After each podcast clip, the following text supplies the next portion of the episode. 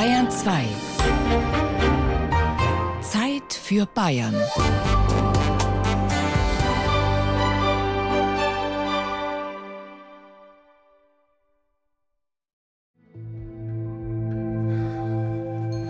Da, wenn's noch nicht gehst. Nix da, hier geblieben. Da legen Sie sich her. Was? Healing? Na, wirklich nicht. Sie haben gesagt, Sie glauben schon selber nicht mehr recht an sich. Jetzt entspannen Sie erst einmal. Was soll ich? Hab's nicht einmal ein Bier da. Bloß so einen Grüntee. Ja, wer bin ich denn? Ah, ah, sehen's? Das ist die richtige Frage, Herr Mythos. Wer bin ich? Gehen wir gemeinsam auf eine Reise und ergründen ihr selbst. Oh. Um, genau. Lassen Sie die Gedanken ziehen. Beginnen wir mit einem Brainstorming. Mythos Bayern. Was ist Mythos Bayern? Da. Die Aussicht, wenn wir beim Fenster rausschauen. Wir sehen direkt Alpspitz, Zugspitzmassiv. Schön. Der Mythos Bayern, das schöne Land. Auch die politische Stabilität über Jahrzehnte, angefangen schon bei Franz Josef Strauß. Uh, usually beer. Beautiful castles, monasteries. Was? Bayern ist für mich nur Berge. Nur? Berge und Jodler. Okay. Die Gemütlichkeit, das Essen, Genau. die schöne Landschaft. Das macht Bayern aus und die netten Menschen. Ja, schon. Ich möchte mit keinem Bayern verheiratet sein. So. Das muss ich mal ganz ehrlich sagen. Ich denke mal, die bayerischen Frauen, die haben auch nicht viel zu lachen hier. Die haben nichts zu sagen. Ne? Also da sagt er immer, wo es lang geht und dann muss die Frau gehören und das kenne ich ja nicht. Ne? Ja, sie, schau go. Da kennen sie unsere Frauen schlecht. Das ist das Urige, was an für sich zu den Bayern gehört. Was mir an Bayern stört, an dem Bayern-Bild von außen, das ist dieses verkitschte Hurra-Seppeltum, dieses uniformierte Bayerntum, das stört mich.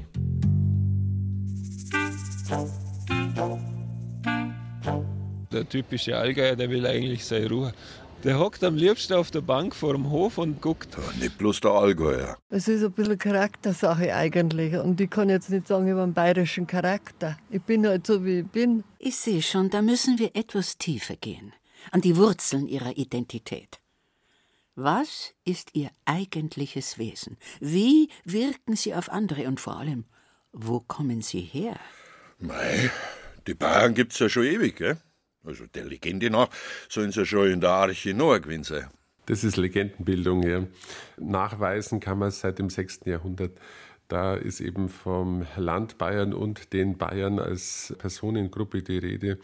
Das Land wird offensichtlich von außen eben als Bajoraria, als Bayern identifiziert im 6. Jahrhundert nach Christus. Waschechte. Jetzt lassen's doch den Herrn Professor weiterreden. Ferdinand Kramer, Historiker an der LMU in München. Waschechte Bajoran, wollte ich sagen. Heute ist es immer wieder eine These, dass es eben ein Mischvolk ist aus den Sprengseln der Völkerwanderung, die dann nach und nach eine eigene Identität gewonnen hätten. Na sauber. Mischvolk. Alles Zuwanderer.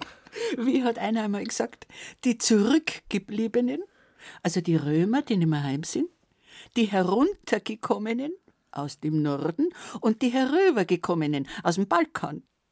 Sie müssen den Tatsachen ins Auge sehen. Ja, na, aber wir sind doch schon was Besonderes. Es gibt ja immer wieder diese Diskussion um einen der ältesten Staaten Europas, der wohl Bayern auch ist. Der Gebietszuschnitt Bayerns hat sich ja immer wieder verändert, aber es gibt einen Kernraum, wenn man so will, der sich zwischen Donau und Alpen über die Jahrhunderte als bayerischer Raum erhalten hat. Na also, das ist doch was. Also es sind so Diskussionen, mit denen lädt man Mythen auf und versucht ein bisschen Identität zu stiften. Was heißt hier aufladen und versuchen? Ganz ruhig. Ja, geht schon los. Wollen's mal alles nehmen? Wir sind wir. Wir sind wir, die sind wir. Bayern, die sind wir. Genau. Da ist doch der Karl der Große gekommen und hat einen gefragt, wer seid denn ihr? Und der Bayer hat gesagt, wir sind wir. Ja, dann hat er geschaut, der Karl. Das ist nicht mehr als eine Legende. Wir sind wir, die sind wir. Diese jedenfalls von außen immer wahrgenommene relative Identitätsstärke der Bayern hat sicherlich damit zu tun, dass man eben in manche Phänomene über Jahrhunderte relativ konstant, bei allen Variationen natürlich äh, hatte. Dazu gehören kirchliche Strukturen, da gehören dann äh, Jahrhunderte wittelsbachischer Herrschaft äh, dazu. Und über die lange Dauer hat es eben doch identitär gewirkt auf das Selbstverständnis der Menschen. Es ist auch was Schönes, wenn Kinder Lederhosen oder Dinderloh haben. Bayern soll nur Bayern bleiben, ob es das die Trachtler sind oder die Königsdreier oder Schützenvereine oder Gartenbauvereine oder irgend sowas. Das Herz soll noch schlagen für Bayern, so geht's. Also das, was wir heute als Bayern verstehen, hat viel mit dem zu tun, was man im 19. Jahrhundert gemacht hat. Wir gemacht. Jetzt müssen's ganz tapfer sein. Da war wohl auch viel Erfindung dabei, Herr Mythos. Ist halt immer alles auch ein bisschen politisch, verstehen's? Vor allem Max II., der vom Max-II-Denkmal in München. Der wollte halt ein kollektives Wir-Gefühl schaffen. Ja, das ist ein typisches Phänomen des 19. Jahrhunderts, weil Selbstverständlichkeiten ins Wanken gekommen sind. In diesem beschleunigten Wandel sucht man Selbstvergewisserung und da kommen dann die Aktivitäten von Max II. dazu. Förderung der Geschichtswissenschaft, Förderung der Trachten und so weiter und so fort. Es ist die Fragen aller Fragen, ob das eben nur eine Konstruktion ist oder ob es eben Traditionen aufgreift. Es gibt ja die wunderbare Thesenbildung von Kulturwissenschaftlern über die Erfindung von Traditionen im 19. Jahrhundert. Erfindung? Jetzt lass mal für wenigstens mal Lederhosen.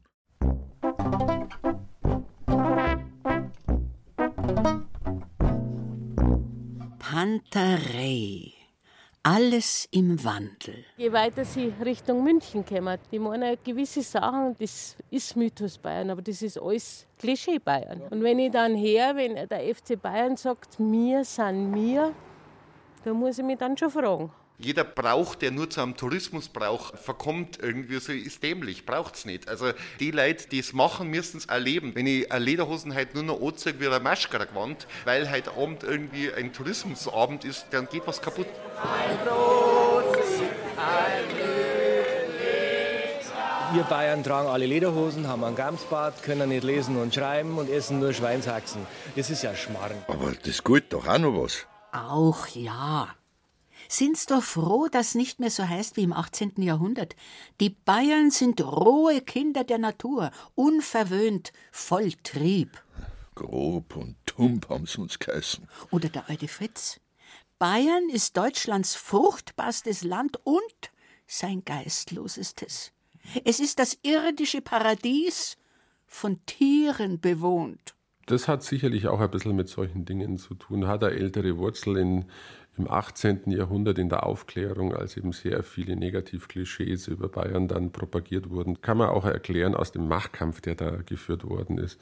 Diese aufklärerischen evangelischen Spitzen gegen das so dezidiert katholische. Also diese Klischees haben sich nachhaltig entwickelt und hat vielleicht auch sowas wie tatsächlich so teilweise eine bayerische Inferioritätshaltung da generiert. Hä? Manchmal hat man ja auch das Gefühl, dass diese bayerische Kraftmeierei ein anderer Ausdruck für diese Minderwertigkeitskomplexe hat. Jetzt pass aber Obacht. Das ist doch interessant. Das hat der Bayer grundsätzlich so ein bisschen an sich, dass er sich gegenüber den anderen ein wenig abgrenzen will.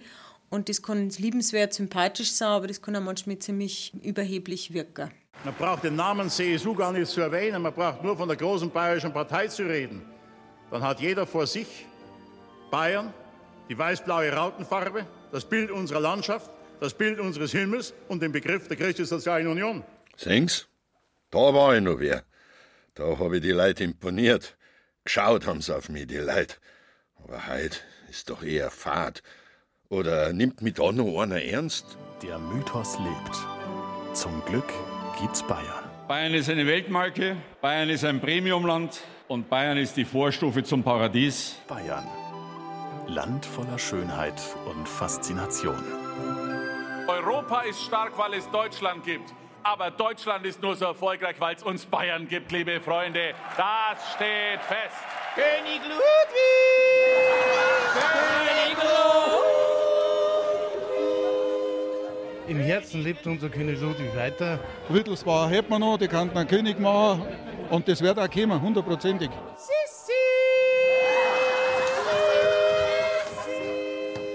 Wir sind wir und die anderen sind die anderen, das ist eine Abgrenzung. Und dann, wenn du sie abgrenzen musst, dann ist ja das Außen aber schlecht. Das müsste da heißen, wir sind wir, wir sind gut und die anderen sind schlecht. Und das kann es nicht sein. Wo hört das auf, gell? Das mir. Wo hören wir auf? In 5 Meter, in 10 Meter, Oberland, Unterland, Landkreisgrenze, Oberbayern, Niederbayern. Wo hört mir auf? Ganz richtig. Bleiben Sie bei sich, dann können Sie offen bleiben. Abgrenzen ist gut, aber Sie brauchen sich nicht abschotten. Es scheint mir jedenfalls eine Chance zu sein, denn Bayern hat immer wieder von Zuwanderern gelebt. Vergisst man manchmal, die prominentesten Zuwanderer im 19. Jahrhundert waren die Wittelsbacher selber, denn die, die pfälzischen Wittelsbacher haben ja Bayern übernommen 1778 und dann nochmal 1799, als die Münchner Wittelsbacher ausgestorben sind. Was? Unser Kini? Ein Pfälzer? Was ist denn schon dabei? Sie müssen die verschiedenen Facetten in sich zulassen. Die Frage ist, gibt es überhaupt so einen Mythos? Das sei mal dahingestellt. Also da ist es vielleicht auch ganz klug, mit einer gewissen Skepsis damit umzugehen. Oh. Klar, es ist ein Marketingargument und es lässt sich inszenieren, medial äh, aufbereiten in, in vielerlei Formen. Man hat äh, schon immer wieder auch eine aktive Identitätspolitik betrieben, auch in der Weimarer Republik. Auch nach dem Zweiten Weltkrieg, als die Flüchtlinge kamen, fast zwei Millionen Menschen, hat man das nochmal ganz stark gemacht, von der Heimatkunde in der Schule bis hin zur Landesgeschichte an den Universitäten, bis hin zum Bayerischen Rundfunk mit seinen bayerischen Programmen, die natürlich auch alle identitätsrelevant wirken. Die Frage ist immer die, ist diese Identität aufgeladen mit universellen humanen Werten und hat dazu noch eine weiß-blaue Komponente. Wer glaubt, man kann sich da in irgendeine heile Welt zurückziehen, der hat schon verloren. Ah, was bleibt mir denn dann noch? Sehr viel, Sie werden sehen. Um.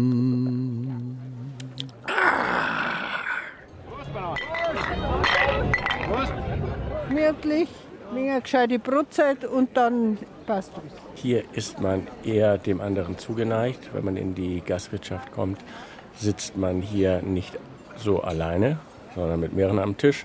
Und bei uns oben im Norden, da sind fünf Tische und fünf äh, Tische sind mit je einer Person besetzt. Vorm Zapfhahn sind alle gleich, friedlich und gelassen. Genau. Leben und leben lassen.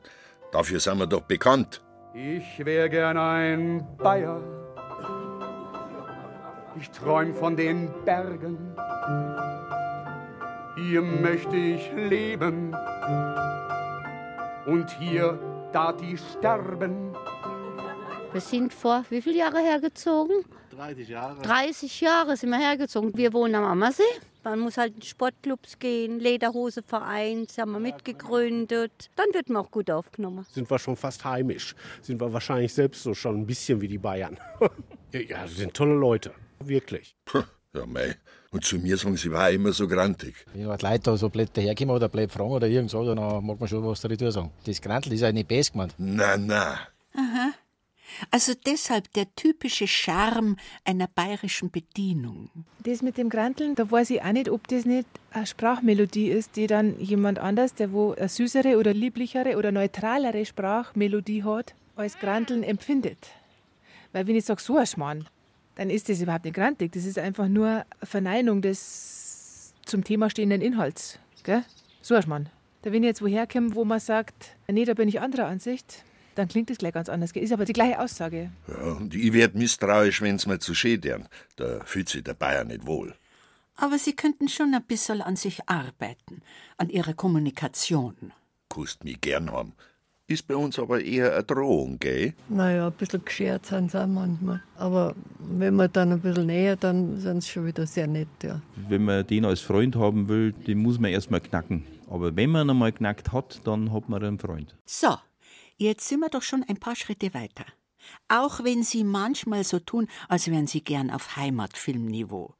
Es muss doch nicht immer nur gefenstelt, gewildert, gesoffen und grauft und geplattelt werden. Ja, da haben mir Leute wie der Titel, der Bogner und der Rosenmüller schon geholfen zu einem, äh, wie heißt es bei den Psychiater, neuen Selbstbild. Schön was. Schön war's schon. Ganz schön was. So schön war es überhaupt noch nie. Wenn man denkt, dass dann auf einmal alles vorbei ist. Ja, mei. So ist es im Leben. Zuerst ist es schön, dann ist auf einmal alles vorbei. Ja, ja. Sehen Sie? Geht doch. Mehr hin zu einem echten bayerischen Lebensgefühl. Die Karin Michalke, die hat nicht bloß über ihre Zeit auf der Alm ein Buch geschrieben, sondern auch Drehbücher für Serien wie Monaco 110, aber auch für die Rosenmüller Kinofilme. Beste Zeit, beste Gegend und so. Ja, da sieht man Bayern, das Dachauer Hinterland, auch mal anders. Da hat sie mich, den Mythos Bayern, ganz neu erzählt. Da erzähle ich nicht Bayern oder eine bayerische Atmo, so wie in den Serien das gewünscht ist. In den Serien ist gewünscht eine künstliche bayerische Hintergrundatmosphäre. Und dann ein komödienstadelartiges Schauspiel im Vordergrund. Wenn ich so mache, wie es mir eigentlich denkt, tat, also dann ist das viel eher oder viel mehr das Leid, uns. Ich habe uns erzählt. Ja, das ist authentisch. Sagen Sie das nicht, das mag's nicht. Und dann ist es auf einmal uh, und das Echte und das Wahrhaftige und das Authentische und, und Ding. Und, und Ist ja wurscht. Auf jeden Fall hat sie den Oberbayerischen Dialektpreis bekommen, weil es ihr mit ihrer Sprache gelingt, ein Bayern darzustellen, ja, das narrisch echt wirkt. Gut, nachher gelingt es mir, das darzustellen, weil es mir am Arsch vorbeigeht. Vielleicht deswegen. Also vielleicht kann ich es darstellen, weil mir genau das wurscht ist. Das ist mir wurscht. Mir geht es nicht um das bayerische Wesen, sondern um das Wesen von der Person in der Situation. Und das kann ich entweder als echt spüren, weil ich mich da neu versetze, aber ich mache mir da keine Gedanken über das bayerische Wesen. Wo dieser so weitergegangen war, hätte jemand sein können, dass er so wurde, wie es besser nicht hätte sein können. Ja, weil nichts gewiss eh keiner nicht weiß. Genau. Das ist schon nicht so einfach mit Ihnen. Alles so gefühlig. Der Wirklichkeit steht der Bayer schon extrem skeptisch gegenüber. Nix wissen will er, immer nur glauben und meinen. Ja, gleich glaub ich's. Aber wo hätten wir es auch gewusst haben sollen, weil er, bald ist er so weitergegangen war, hätte es jemand sein können, äh, dass er so wurde, wie er schlechter nicht hätte sein können. Genau. Weil nichts gewiss eh keiner nicht weiß. Du hast recht. Wobei ich gebe zu, das ist auch ein guter Zug an Ihnen. Sie lassen den diversen Möglichkeiten Raum. Lass einmal was sein. Eben, Yin und Yang. Alles hat zwei Seiten. Könnte auch immer anders sein. Wird schon was sein. Ja, besser. Diese Offenheit. Jetzt wird's was. Sei tut's was. Sag nicht die Frau jetzt bitte! Ja, Sie dumme Tanz! Ja, wir sind doch da nicht im Wirtshaus, sondern auf einem Tennisplatz! Du Amsel, du Blöde! Du blödes Krachel, sag ich du! Max, du Verreckte! Du Brunskachel, du Angesuchte! Äh, was? Nehmen wir mal ein Beispiel. Das Bayerische war berühmt dafür auch, dass es, wenn man zum Beispiel im Bayerischen einen Menschen beleidigen wollte, dann hat man nicht nur stereotyp irgendeinen Begriff gebraucht, sondern man hat diesen Menschen in eine unwürdige Situation hineingewünscht. Und dazu hat man sich Zeit genommen. Also um einen Menschen wirklich fundamental zu beleidigen, braucht man Zeit, Muße und wirklich Ironie und man muss sich und Kreativität. Ja, das ist so eine Sache mit dem Bayern und seinem Humor. Er kann über sich selber lachen. Das tollpatschige, ein bisschen wortkarge haftet uns an und so. Und damit können wir gut leben. Wenn andere da ein bisschen verarscht werden, also dann finden die das nicht so lustig. Aber wir haben uns damit abgefunden, weil wir stehen da drüber. Und wir ruhen so ein bisschen in uns und müssen uns nicht beweisen. Ja, Muße, Ruhe. Das sind doch auch Qualitäten, auf denen Sie aufbauen können, Herr Mythos. Immer mehr Menschen suchen Stille und Ruhe. Abstand vom Alltag hat mittlerweile die Sonne als Urlaubsmotiv der Deutschen vom Platz 1 verdrängt. Zwei Drittel aller Deutschen suchen im Urlaub vornehmlich Abstand vom Alltag. Sehen's? Das sagt auch der bayerische Touristikchef Martin Spantig. Okay, das sollte doch er als Rheinländer wissen. Die Leute wollen Neuschwanstein, Linderhof, Königssee und einen FC. Ja, schauen Sie doch mal in die neuen Bavaria-Souvenirläden mit Namen wie Obacht und Mein Platzl. Genau, wir haben zum Beispiel einen Bierchutney. ein Bier-Chutney. Zum Beispiel ganz witzige Boxershort, die verkaufen wir mit dem Großglockner vorne drauf. Oder mit der Zugspitze. Wunderbare Frühstücksbretel mit Brezen drauf, Dackeltassen, überhaupt die Dackelprodukte sind ja im Moment ganz gefragt. Also absoluter Dackel ist der neue Hirsch. Like it. Very beautiful. Mooi, schön. Mooi, schön. Wir arbeiten mit den Mythen, die Bayern umgeben. Das auf jeden Fall. Und wenn der Mythos auf der Couch liegt, dann schläft und ruht er da nicht, sondern er wird weiter gebraucht für Bayern. Ja, ja, das sagt's jetzt bloß so. Man muss halt immer aufpassen, dass man nicht nur mit dem Mythos alleine arbeitet, sondern darüber hinaus auch neue Facetten dazu bringt. Sehen Sie? Stade Zeiten heißt der neue Trend. Diese Stille Suchenden, die einfach nur runterkommen wollen, die aus der Großstadt kommen, aus Frankfurt, aus Köln, aus Hamburg und einfach nur mal nichts tun wollen, einfach nur mal ja, selbst reflektieren, da hocken wollen und mal überlegen wollen, ob das Leben, das sie gerade führen, mit diesem hektischen Alltag überhaupt Sinn macht. Und da müssen sie gerade nach Bayern. Weil wir sehr viele stille Räume haben, wo man früher noch drüber nachgedacht hat, ja, wir müssen eher so wie Ischgl werden, wir brauchen mehr Events, wir brauchen mehr, mehr Kirmes, mehr Tralala. Und in Wirklichkeit ist es so, man muss nur im Kopf den Schalter umlegen als Tourismusmanager und sagen, ja, bei uns ist nichts los und das ist toll so. Und dann ist endliche Ruhe. Ja, schon komisch. Ist früher der Bauer auf der Hausbank guckt und hat vor sich hin sinniert, hat's gleich geheißen, er war faul oder tump. Heit sollen sie einen Haufen Geld dafür, dass sie's wieder lernen. Diese Stille in Bayern und gerade der landwirtschaftliche Alltag, das war ein natürlicher Alltag. Also wir bieten das unter anderem auch bei Stadezeiten an. Da können Sie einen Bauernhof buchen und zwar einen Bauernhof vor 100 Jahren. Wenn Sie Glück haben, sind Sie der Bauer, wenn Sie Pech haben, sind Sie nur Knecht. Aber Sie kommen in diesen Rhythmus hinein. Sie müssen Uhren und Handys und alles abgeben. Wenn die Sonne untergegangen ist, wird halt auch geruht. Und das war ein natürlicher Rhythmus. Und das hatte Bayern immer. Und ein bisschen haben wir es in den letzten Jahren verloren. Ja, geht's noch? Bauernhof spielen. Braucht's das? Ja, wie auch immer. Sie können es auch so sehen, die Bayern sind Naturtalente in der ergebnisoffenen Meditation. Geh, lass mir doch mal Ruhe. Gerne. Aber woher kommt denn diese Ruhe? Doch nur, wenn ich gelassen bin. In mir Ruhe, weiß, wer ich bin. Identität schafft Gelassenheit. Ja, und wer bin ich jetzt? Das haben wir doch jetzt erarbeitet. Bissel von dem, bissel von dem. Yin und Yang. Oh, mei. Herr Mythos, Sie haben viel, worauf Sie stolz sein können. Wow. Eine wunderbare Landschaft. Bier, Dirndl, Barock, Kraft, derben, aber auch feinen Humor.